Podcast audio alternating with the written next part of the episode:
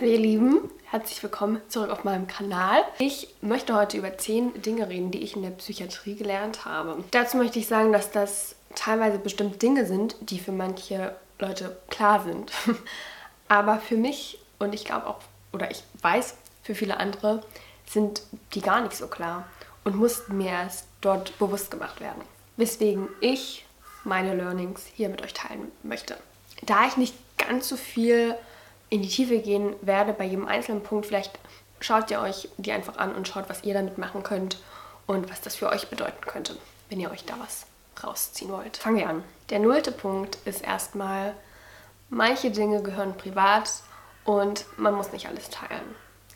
Auch nicht, wenn das vielleicht anderen helfen könnte. Und das ist auch schon so ein bisschen die Richtung, die ich euch anzeigen will, ne, in die es jetzt mit meinem Kanal geht. Ähm, ich rede nochmal wann anderes darüber, irgendwie in einem QA oder so. Aber es wird sich auf jeden Fall einiges ändern und das ist, glaube ich, gut so. Ich bin bereit für den nächsten Schritt. Der erste Punkt ist, man sollte sich nicht erst Hilfe holen, wenn es schon zu spät ist. Und 1b ist, es gibt Hilfe. Mir ging es so lange so schlecht und ich habe mich da gewälzt in meinem Unwohlsein und hätte viel früher was machen sollen. Und ich war irgendwie selbst zu schwach, mir Hilfe zu holen oder nicht bereit dazu, ich weiß es nicht. Und dann musste es dieser harte Schritt sein, dieses wirkliche Rausnehmen aus meinem normalen Leben, weil es anders nicht mehr ging.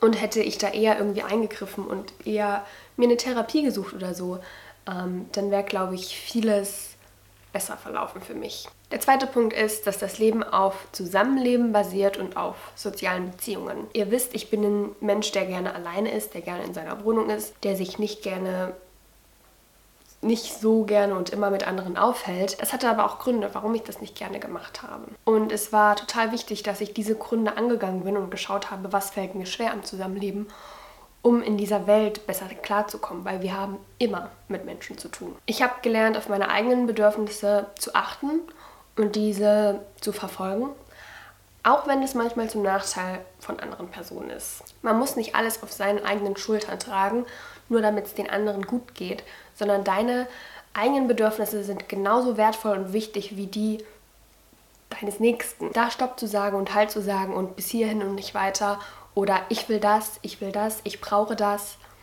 Das ist wichtig und dann kann eine Konversation entstehen und dann kann man Kompromisse finden. Auf der anderen Seite ist es total wichtig, Kritik zu üben oder gar Auseinandersetzungen zu haben. Die sind wichtig, die bringen uns weiter. Man sollte untereinander kommunikativ und ehrlich und offen sein, ähm, damit sowas überhaupt stattfinden kann. Man sollte immer das Gefühl geben oder das Gefühl haben, dass Kritik zu üben, zu üben möglich ist. Und ich bin so ein harmoniebedürftiger Mensch. Ich wollte nie Streit, ich wollte nie Auseinandersetzung. Ich habe immer mich und meine Bedürfnisse zurückgenommen, um, damit das Bild irgendwie bestehen bleibt, damit es schön bleibt. Aber manchmal ist es einfach wichtig, dass man sich streitet und dass man so eine Auseinandersetzung führt und dass man danach weitermachen kann. Weil alles andere ist irgendwie eine Scheinharmonie, die nicht wirklich viel wert ist. Man muss nicht alle Leute verstehen oder versuchen zu verstehen.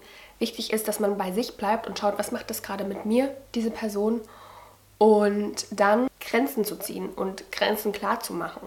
Deutlich in der Grenzensetzung zu sein und vor allen Dingen auch Konsequenzen im Hinterkopf zu haben. Was bedeutet es, wenn diese Person meine Grenze überschreitet? Was mache ich dann? Was macht das mit mir? Was muss ich anders machen? Was muss ich anpassen, damit die Leute diese Grenze besser verstehen? Ich habe gelernt, dass Abhängigkeiten meistens selbst gemacht, selbst verursacht sind und dass es keinen Muss gibt, in einer schwierigen Situation stecken zu bleiben, weil es immer einen Ausweg gibt. Das hat eben auch viel mit Kommunikation und Grenzensetzung zu tun. Wisst ihr, diese ganzen Punkte, die beeinflussen sich gegenseitig. Der achte Punkt ist, ich muss raus aus der Opferrolle, in der ich mich sehr wohl fühle, und anpacken, was mir nicht gefällt. Ne, ich habe mich in meinem Leid gesielt oder in meinem, zum Beispiel, dass ich irgendeine Uni-Aufgabe vor mir habe und ich, das machen glaube ich viele von uns, wälzen mich so darin, dass ich keine Lust habe, anstatt es einfach zu machen und aus dem Weg zu schaffen. Und wenn man einmal aufsteht und rausgeht aus diesem Opferdasein und endlich macht und sich nicht nur beschwert, dann kommt man viel weiter. Als neunten Punkt, ich habe auf jeden Fall gelernt von Anfang an, dass Struktur und Organisation im Leben und von Tag zu Tag super, super wichtig sind. Ordnung ist das halbe Leben. Aber es ist wirklich so.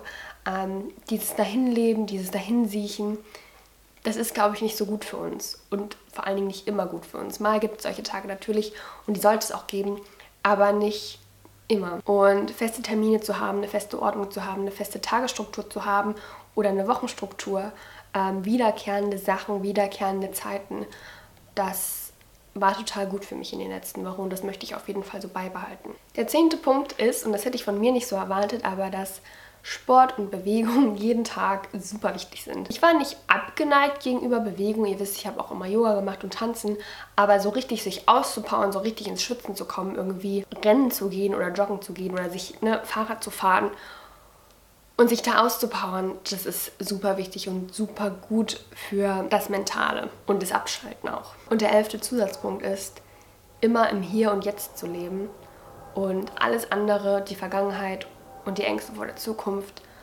loszulassen.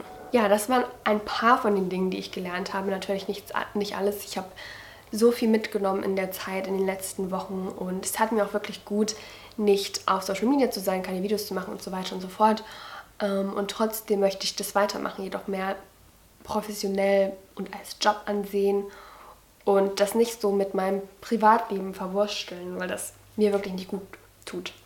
Aber mehr dazu vielleicht ein andermal. Ja, das soll es mit meinem Video gewesen sein. Wir sehen uns im nächsten. Ich weiß auch nicht wann, das muss ich alles noch festlegen. Ähm, ich weiß nicht, wie mein Stundenplan jetzt ist, das nächste Semester und so weiter und so fort. Aber ich habe auf jeden Fall Bock und ja, mal sehen, wie es weitergeht. Bis dahin. Tschüss.